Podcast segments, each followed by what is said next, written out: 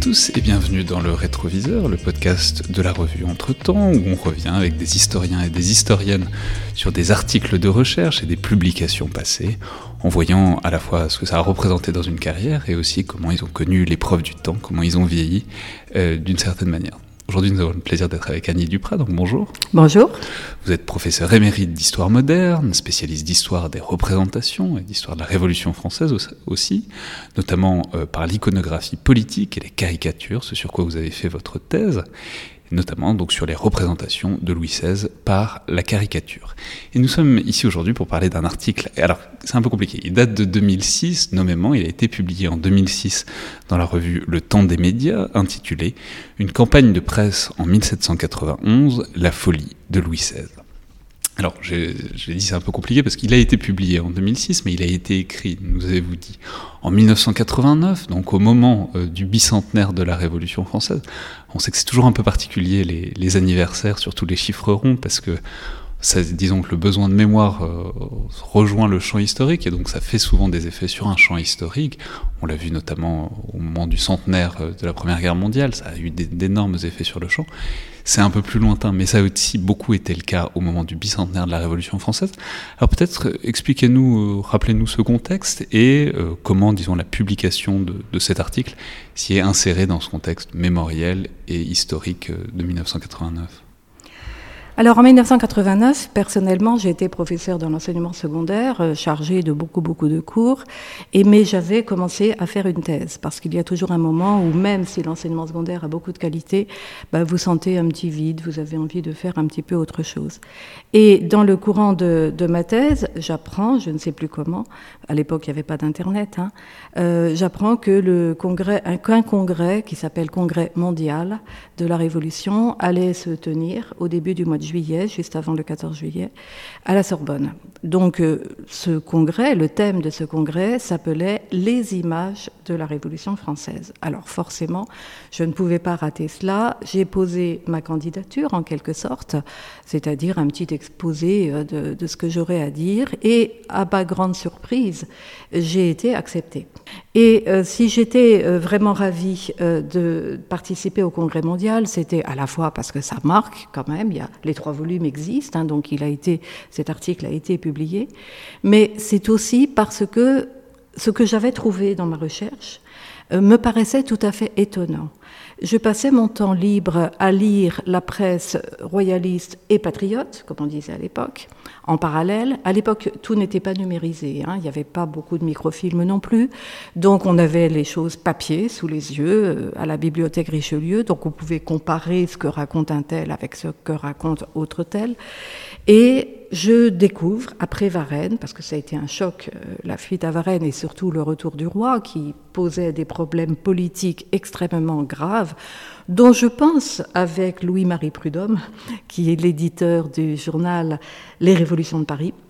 Il a beaucoup écrit après et il dit que l'échec de la Révolution, c'est Varennes. C'est de ne pas avoir traité Varennes comme il convenait, c'est-à-dire d'avoir fait semblant de considérer que c'était juste une erreur, que le roi avait été entraîné par la reine, et de ne pas poser la question de la République en juillet 1791.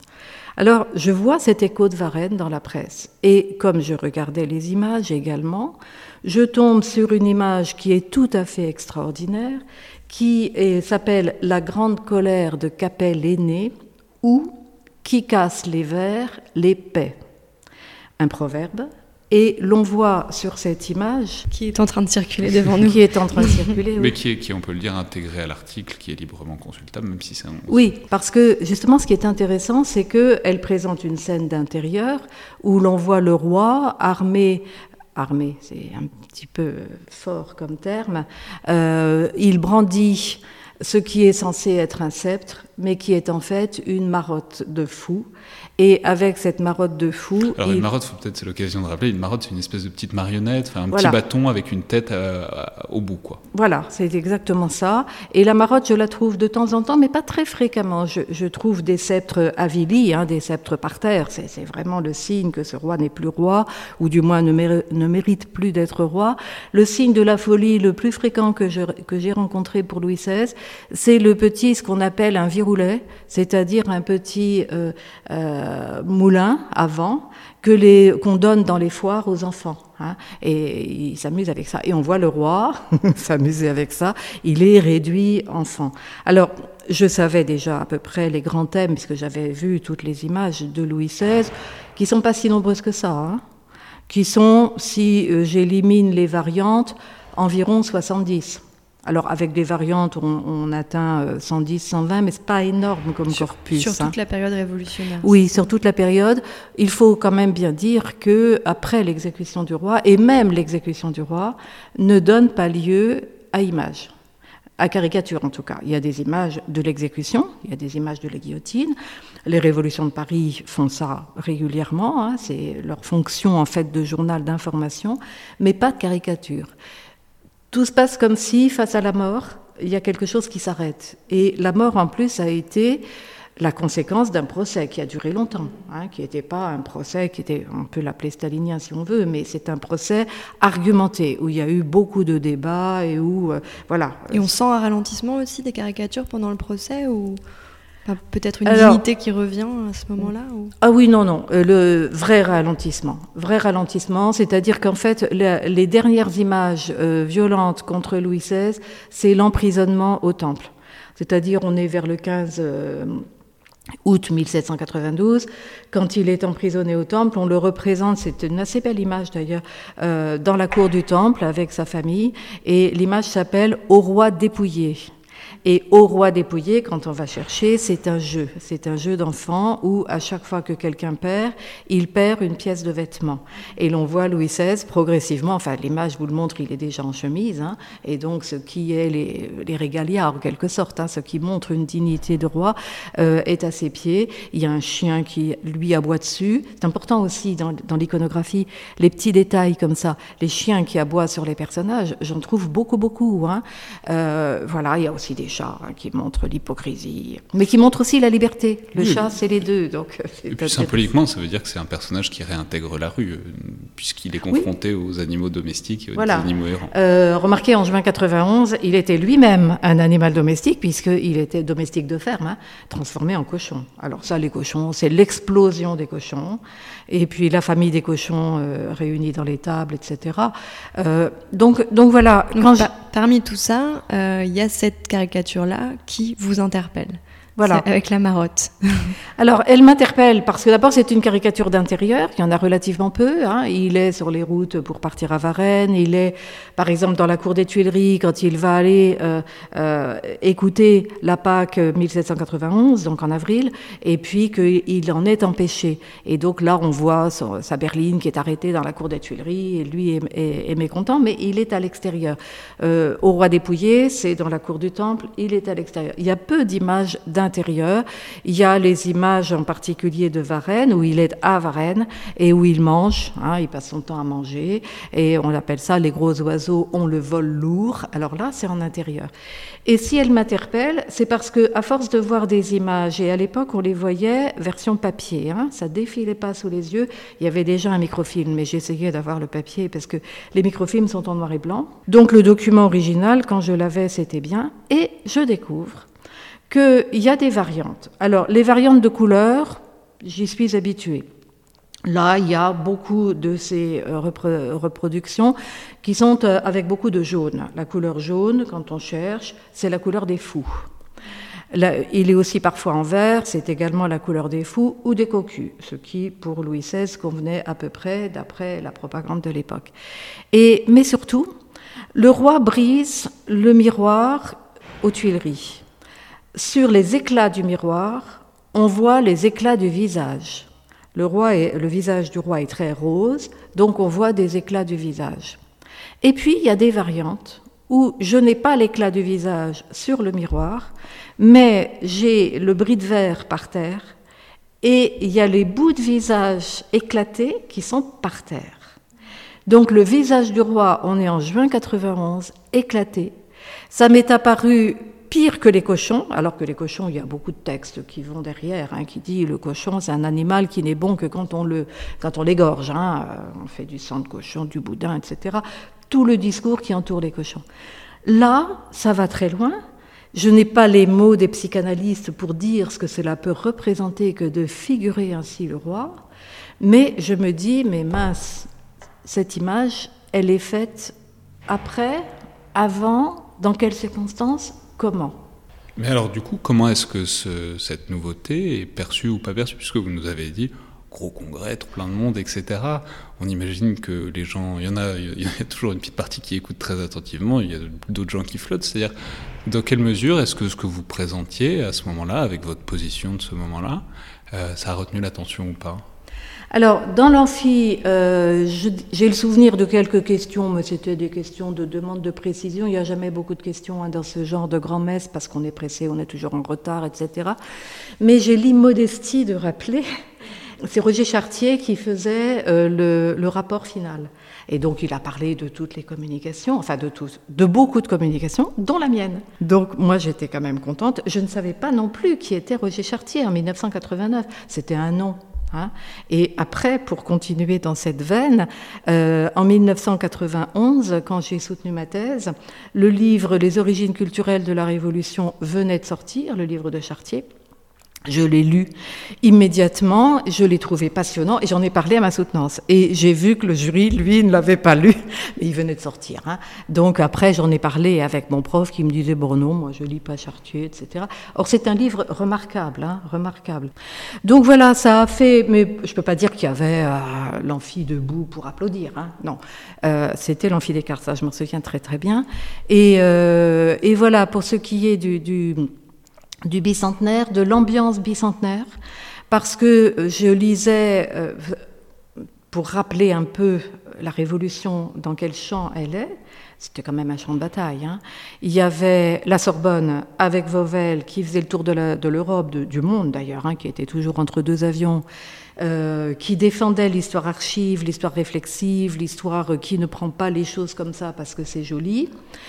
Et puis euh, l'arrondissement d'à côté, c'est-à-dire l'école des hautes études, à l'époque elle était, il était boulevard Raspail, et euh, où, avec les réseaux Gallimard, avec les réseaux euh, Furet, donc Furet aux Ouf, euh, le Nouvel Obs, enfin, bon, France Culture aussi, les réseaux médiatiques, c'était plutôt l'école des hautes études. Or, il y avait une, un clivage grave que je découvre à ce moment-là. Je découvre que mon patron de thèse, personne ne l'aime. Claude Langlois. Hein, Claude Langlois, personne ne l'aime. Bon, je sais pas pourquoi. Après, j'ai su. Bon. Euh, je découvre que l'école des hautes études, moi j'avais acheté le dictionnaire critique de la Révolution. Euh, Donc dirigé par François Furet dirigé par Furet et, et Ozouf, et où il y avait des choses passionnantes. Mais c'est un essai. Ce sont, vous avez différentes euh, rubriques, tout à fait passionnantes. Ça vous fait réfléchir. Mais j'avais aussi acheté le Soboul parce que qui paraissait à ce moment-là, qui était un dictionnaire euh, purement et simplement dictionnaire. Alfred Soboul, qui est, on peut le rappeler, une historiographie plus classique de la Révolution, très inscrite à la Sorbonne. Voilà. Alors, elle est devenue classique, elle est considérée comme classique parce que Soboul a été professeur quand même un certain temps, et puis parce que l'époque de Soboul, c'est les années 70, 83, je crois qu'il est mort en 83, euh, c'est-à-dire des années où quand même l'historiographie communiste, enfin euh, les, opinions communistes étaient dominantes dans l'intellect, l'intellect français. Euh, Furet avait plaqué le Parti communiste euh, longtemps avant. Hein. les gens des hautes études, ils ont ils sont tous plus ou moins passés par là, mais ils ont plaqué plus tôt. Soboul n'a jamais plaqué, Vauvel non plus. Mais c'est intéressant parce que vous débarquez dans un champ qui est donc euh, un champ de bataille, un champ de mine. Vous arrivez euh, avec apparemment ingénuité, naïveté. C'était possible de rester ingénu et naïf dans, ce, dans cette ambiance à couteau tiré? Enfin, je veux dire, est-ce que c'était possible de ne pas se positionner, ou en tout cas de, retarder le plus tard possible le moment de se positionner, ou est-ce qu'il a fallu prendre un parti, peut-être celui de votre directeur, donc, que personne n'aimait apparemment, mais en tout cas se rapprocher hein. En révolution, après, il m'a expliqué qu'il avait commencé un DEA, qu'il avait dû abandonner. Bon, c'est leur crise à eux, hein, c'est pas les miennes. Alors, était-ce possible? Oui. C'était possible parce que moi j'ai cette qualité, et parce que je pense avec le, recul que c'est une qualité, de ne pas voir les choses. Quand elles m'ennuient, je les vois pas. Je passe ailleurs, je me dis je comprends pas, donc je ne cherche pas. Et comme je vous l'ai dit, j'étais professeur dans le secondaire, avec des heures par-dessus la tête. Hein. Euh, mes heures de lycée, les heures de la fac, euh, vraiment. Et puis dès que j'avais trois secondes, paf, BN, on se met à bosser. Donc je n'ai pas vu le monde. Le et j'ai pu ne pas me positionner du tout, parce que pour moi, j'ai fait cette thèse comme d'autres font du piano. C'est-à-dire, je voulais m'ouvrir euh, l'esprit, je me suis ouvert l'esprit au DEA de, de Créteil, je me suis ouvert l'esprit avec mes caricatures qui correspondaient à ma passion personnelle. Ma passion, c'est les caricatures et c'est l'opinion. Et là, j'arrive à un autre versant qui est plus tellement de l'histoire de la Révolution française. Oui, parce que ce, que ce que vous avez commencé à dire tout à l'heure, c'est que vous étiez engagé dans un travail de recherche avant euh, donc 89, euh, le, bicentenaire. Vous, vous, avez dit euh, que vous aviez déjà une bonne familiarité des images, de la mm, mm, mm. presse, de la presse écrite. C'était quoi en fait votre objet de recherche à ce moment-là? Comment comment la révolution est venue? Est-ce que c'est est-ce que est-ce que c'est venu aussi parce que en fait il y avait la proximité du bicentenaire et qu'il y avait quand même vous deviez avoir conscience de cette effervescence par rapport à la peut-être pas, j'en sais rien. Mais en tout cas, vous, vous c'était plutôt, c'était plutôt les images d'abord. Voilà, exactement. Alors, c'était absolument les images et même les caricatures. Quand je suis arrivée à Créteil, euh, j'ai dit à Langlois, voilà, moi je voudrais faire un travail. Quand, j'ai passé mon DEA, c'était après le DEA, hein, il dit, il faut faire une thèse. Moi, j'avais même pas imaginé ça. J'ai dit, bah, ce qui m'intéresse, c'est les caricatures. Et grâce au livre du secondaire, j'avais vu des caricatures contre la colonisation, en particulier des caricatures belges contre la colonisation, donc images du 19e siècle, que j'avais trouvées savoureuses parce qu'elles sont drôles. Les caricatures de la Révolution ne sont pas drôles. Hein. Il faut arriver à 1830 et surtout avec Louis-Philippe pour voir des caricatures vraiment drôles. L'humour français à l'époque, c'est pas grand-chose. L'humour anglais, oui. Alors les Anglais, euh, on éclate de rire dès qu'on voit un Guilleret. Mais donc voilà, je partais de mon idée de caricature, colonisation, et puis il me dit le bicentenaire approche. Que diriez-vous de la Révolution? Moi, je dis bon, j'ai rien contre la Révolution. Et, c'est tout. Et je crois que je n'avais même pas vu ça que le bicentenaire approchait. Ah euh, ça, ça fait partie de mon côté. Je ne suis pas prof d'histoire. Dire les dates, ça me dit pas grand-chose. Ça a fini par me dire, évidemment, parce que l'effervescence du bicentenaire, alors du coup, j'ai lu, et j'ai eu, grâce au Congrès mondial, les participants au Congrès mondial ont tous été invités au 14 juillet place de la Concorde, enfin sur les Champs-Élysées. On était tout près de la place de la Concorde, on était placé tout près. Mais alors, il faut peut-être rappeler pour les plus jeunes de nos auditeurs, peut-être que bah, il y a des vidéos qui sont très facilement trouvables sur YouTube, mais les défilés, mm. tout ça, ça a été quelque chose. Ça, a été un, grand moment culturel euh, de la fin des années 80 parce que la présidence Mitterrand avait lancé des grands projets avec euh, des stylistes, des, couturiers, etc. Enfin, ça a été une grande, un très grand moment culturel mm. et pas que historique ou mémoriel. Ça, a dépassé ces, limites-là, mm. quoi. Alors, euh, vous avez évoqué Mitterrand et il y a une chose très très importante hein, qu'avait faite euh, Mitterrand, c'est de débloquer des crédits pour permettre aux étrangers, aux historiens étrangers, de venir travailler sur l'histoire de France et en particulier la Révolution. Et c'est comme ça que dans les années qui ont suivi, on voyait tous les étés à la BN, c'était sympa d'ailleurs, euh, en particulier tous les Américains qui étaient là, qui débarquaient, mais des Chinois, mais tout ça. Et, euh, ça, et c'est eux qui m'ont expliqué, qui m'ont dit, ben, mon université a reçu de l'argent de la France pour me permettre de venir travailler sur la Révolution. Ce qui est une ouverture extraordinaire à une époque où il n'y avait pas d'Internet, ou du moins Internet euh, démarrait. Hein. ça a démarré vers 92, 93, un truc comme ça. Alors, euh, quant euh, au, défilé, qui était sur le plan artistique, scénographique, tout à fait extraordinaire, dans une ville relativement déserte. On est la nuit du 14 juillet 1989. On voit sur les, euh, les pare-brises des voitures des papillons d'une association qui s'appelait Anti-89 et qui avait publié des journaux. J'en ai acheté pas mal hein, pour les avoir à la maison comme relique. Il y avait, et puis dans la presse, euh, il y avait, il faut fuir Paris, ça va être mis à feu et à sang, etc. Donc voilà, Mitterrand a joué un rôle essentiel et pour sortir aussi de la guéguerre, et la guéguerre s'est arrêtée d'ailleurs, hein, euh, Sorbonne, EHESS, euh, parce que Bon, d'abord, il y en a qui sont morts, hein, Furet est mort jeune. Hein. on est tous maintenant d'accord pour dire qu'il y a des méthodes de l'histoire et qu'on ne peut pas ne faire que du bavardage autour d'imprimés, hein, qu'il faut aussi aller voir la rudesse des archives. Et alors, si on quitte 89 euh, et qu'on s'intéresse maintenant à 2006, euh, la date de l'apparition de l'article dans le temps des médias, donc dans, un numéro euh, du, temps des médias, qui est intitulé Campagne politique, tribune médiatique, et qui est un numéro dans lequel, en fait, finalement, ça brasse assez large. Hein. Mmh. Donc, vous, en fait, vous inaugurez le, numéro, puisque vous êtes le premier article mmh. après l'introduction, mais bon, il y a aussi des articles sur le péronisme en Argentine, mmh. sur le scoop politique au moment de Schroeder en 2005, sur les émissions politiques plus contemporaines.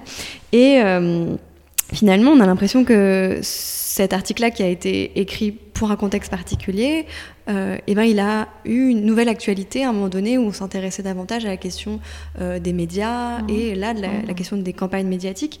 Est-ce que vous, est-ce qu'on peut penser que en fait, cette campagne de presse assez singulière et les campagnes de presse révolutionnaires sont euh, assez singulières. Est-ce qu'elles ont, été considérées comme finalement des formes de modèles pour, pour les campagnes politique ultérieure enfin, Est-ce que c'était un petit peu l'idée de ce, numéro ou, pas vraiment? Alors, l'idée de ma participation au temps des médias, elle était d'abord double. Le temps des médias venait hein, de, se créer et il était très ultra contemporain. À l'époque, c'était 20e euh, siècle, début 21e. Et on pense toujours que bah, ça n'a pas, c'est pas apparu là, euh, qu'auparavant il y avait euh, les mêmes phénomènes. Comme j'avais déjà étudié cette campagne de presse, euh, que j'avais étudié sous l'aspect rumeur.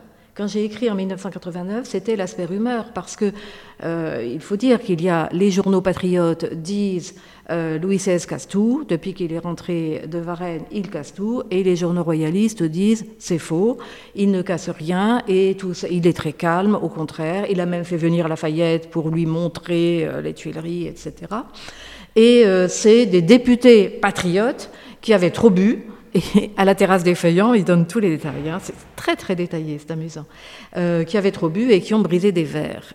Et de là, alors sans aucune logique, hein, euh, le journaliste dit, et de là, on raconte que c'est le roi qui a tout cassé. Donc moi, c'est l'histoire rumeur qui m'avait intéressée, parce que je les vois beaucoup, les rumeurs. Alors ça, toute, période conflictuelle fait naître des rumeurs. Les rumeurs et le complot, euh, les complots pendant la Révolution, il y en a beaucoup, et puis les critiques du complot pendant la Révolution, il y en a beaucoup, donc euh, essayer de, de s'y retrouver n'est pas chose facile. Et puis quand le temps des médias a lancé ce projet, je me suis dit, mais dans le fond, ces journaux se répondent. Et ils se répondent, le premier est daté du 29 juin, Or, le roi est rentré le 26, donc vous voyez, ça va très très vite. Et le dernier est daté du 2 juillet. Mais ça n'arrête pas. Hein. Il y a des sortes de tirs croisés de la presse qui euh, dit les, menteries en face, mais moi je vais vous dire la vérité. Alors, euh, campagne de presse, justement parce que se joue à ce moment-là, justement, la rédaction de la Constitution de 1791. Or, le, rôle du roi dans la France d'après-Constitution est absolument essentiel. Le roi est devenu roi des Français, ce qui, dans l'imaginaire politique, est infiniment supérieur à roi de France. Parce que roi de France, c'est euh, euh, le terroir, c'est la féodalité. Roi des Français, ça veut dire que les Français se sont donné un roi, et le roi est roi de tous les Français, donc c'est très important. Il continue à être sacré, il, parce que là, on n'a pas du tout fait la démarche qui va avoir lieu en 1792, et le roi a beaucoup de pouvoir, le pouvoir essentiel étant celui de mettre son veto au texte voté par l'Assemblée. Alors, veto certes suspensif, hein, il peut mettre son veto deux fois, mais veto quand même. Donc le rôle du roi est très important dans la Constitution de 1791. Mais il y a un article dans cette Constitution qui prévoit les cas de déchéance royale. Et le cas de déchéance royale, ben, il y a la mort, bien sûr, mais ça, bon, il y aura le lignage, le dauphin va succéder, il n'y a pas de problème. Et puis, il y a la maladie ou l'incapacité. Et l'incapacité, bah, c'est la folie, hein, parce que le, royaume a le souvenir de Charles VI, mais c'est une angoisse qui traverse tous les politistes au XVIe siècle. On considérait aussi qu'Henri III était fou, puisqu'il il essayait d'avoir une politique un petit peu de concorde dans une période de guerre de religion. C'était quand même difficile. Et donc, on a peur que la personne qui est la personne essentielle euh, n'ait pas toutes ses capacités. Et donc, il on fallait. A, on a peur ou alors on se sert de cet argument-là pour euh, aller dans le sens de son action politique. Oui, c'est-à-dire quand même on a l'impression qu'il y a dans ce que vous décrivez dans l'article une connaissance assez fine de la part des acteurs euh, caricaturistes et, et, journalistiques des enjeux en fait euh, rhétoriques et légaux autour de la Constitution, ce qui pourrait être finalement on, pourrait se dire que les, subtilités constitutionnelles n'étaient pas forcément à ce point-là intégrées parmi les caricaturistes ou les, les auteurs de, de journaux. Alors là, vous mettez le point sur quelque chose d'essentiel parmi les auteurs de caricatures. Le problème, c'est que les auteurs de caricatures sont tous anonymes. Ces gens-là ne euh, veulent pas risquer d'amoindrir leur dessin, d'amoindrir leur nom. Ils répondent à des demandes, parce que l'économie aussi, il hein, faut bien vendre, etc., il faut bien manger, mais ils ne veulent pas que ça euh, leur, euh, les poursuive éventuellement. Alors, les auteurs de dessins sont anonymes, les auteurs de journaux ne le sont pas ce sont tous des politiques. Ce sont des gens, alors on, a un certain nombre de noms, les dictionnaires vous disent qui est qui. Ils traînent soit à l'Assemblée, il y a beaucoup de monde à l'Assemblée, hein, soit dans les clubs, soit dans les rues. Parce qu'il faut imaginer l'effervescence aussi pendant la Révolution avec les placards qui sont donc placardés comme euh, le nom l'indique, collés sur les murs et les gens qui regardent, qui lisent, celui qui sait lire lit, les autres commentent, mais on voit ça tout le temps, hein, à chaque émotion, comme on disait à l'époque populaire. Donc l'idée que le roi revient et c'est là, je reviens à quelque chose que j'avais dit au début et que dit Prudhomme en 1794 dans Les crimes de la Révolution française. Prudhomme dit la Révolution a échoué. Il ne fait pas euh, de la contre-révolution quand il dit ça. Il dit les crimes de la Révolution. Alors il vous raconte tous les gens qu'on a exécutés quand même, que la terreur a été euh, criminelle. Mais il dit la Révolution a échoué et elle a échoué à Varennes. Et il explique pourquoi. Alors à Varennes, euh, après Varennes, quand le roi revient, l'Assemblée elle est pétrifiée. Elle avait suspendu le roi hein, dès que l'annonce de sa fuite avait été faite. Le roi était suspendu. Et après, il s'interroge. Il s'interroge et le 15 juillet, Barnave fait à l'Assemblée un grand discours pour dire ben, qu'est-ce qu'on va faire? Voulez-vous continuer la révolution? Voulez-vous l'arrêter? Et puis il dit on a en fait fait l'essentiel, puisque la Constitution est presque terminée. Hein. Euh, et, voilà, et l'Assemblée finit par voter euh, en faveur d'une fable, mais tout le monde sait que c'est une fable. Mais des fois, vous savez, il y a... C'est quoi la fable? La fable, c'est de dire que le roi a été enlevé, qu'il a été enlevé par euh, des contre-révolutionnaires, qu'il allait faire euh, combattre à l'étranger avec euh, l'empereur d'Autriche. Ça ne pouvait être que l'empereur d'Autriche, parce que c'est l'Autriche, parce que c'est Marie-Antoinette. Derrière, il y a toujours l'héroïne du crime, hein, c'est Marie-Antoinette. On va dire que c'est elle qui l'a attirée, etc. Alors il est vrai qu'elle voulait partir, hein, et que le roi n'avait pas voulu pendant quelque temps. Mais alors si on essayait d'aller chercher, enfin presque vraiment pour conclure en un mot, mais si on, allait, d'aller chercher derrière la rumeur, derrière les représentations, qui sont pourtant votre objet, mais est-ce qu'à force de travailler sur euh, toutes ces rumeurs, ces contre-rumeurs, tous ces bruits, on a une conviction sur euh, ce qu'il y a derrière? Est-ce que, le, est-ce que le roi a eu une crise de démence à votre avis? Alors, à mon avis, non, parce qu'il y a d'autres, d'autres sources qui disent que le roi est apathique, qu'il est effondré, parce qu'il a compris quand même ce qui se passait. Il a compris qu'il était surveillé. Il n'est pas prisonnier. Hein. Quand on dit il est prisonnier aux Tuileries, non, parce qu'il va chasser, etc. Bon. Mais il est étroitement surveillé. Donc je pense que le caractère de Louis XVI, c'est plutôt pas la, pas la violence, pas la colère, mais euh, l'abattement. Euh, d'avoir compris ce qui allait se passer. Mais dans votre question, il y a une autre question que moi j'entends, est-ce qu'à force de travailler sur les rumeurs, et moi après ou avant, enfin pour mon habilitation, j'étais allée chercher Henri III, parce que c'est plutôt pire pour Henri III, donc bon, et lui, ça se termine par un assassinat, donc euh, la France est ce doux pays, euh, Louis XIV, euh, Napoléon, etc. Bon, on peut avoir ce même canevas, c'est-à-dire mettre en doute une information et se dire, vous savez, c'est ce que disent les journalistes, hein, qui parle à qui pour dire quoi et avec quels moyens. D'où vient une chose. Là, quand vous voyez euh, d'où ils viennent, bah, vous voyez bien les patriotes, et puis ça va très vite, on voit bien que c'est fabriqué. Pour des choses plus subtiles, aujourd'hui, on est souvent en train de se poser des questions, et on ne peut pas arrêter la question en disant c'est du complotisme. Quand vous vous posez une question, vous mettez en doute une vérité qui vous est présentée comme une vérité, c'est pas forcément que vous êtes complotiste, c'est que vous avez un soupçon. Très bien, merci beaucoup Annie Duprat. Donc je rappelle le titre de cet article, une campagne de presse en 1791, la folie de Louis XVI, qu'on peut retrouver donc dans les actes de ce grand congrès de 1989 et aussi dans le temps des médias, numéro 7, daté de 2006. Merci beaucoup. Merci à vous. Merci.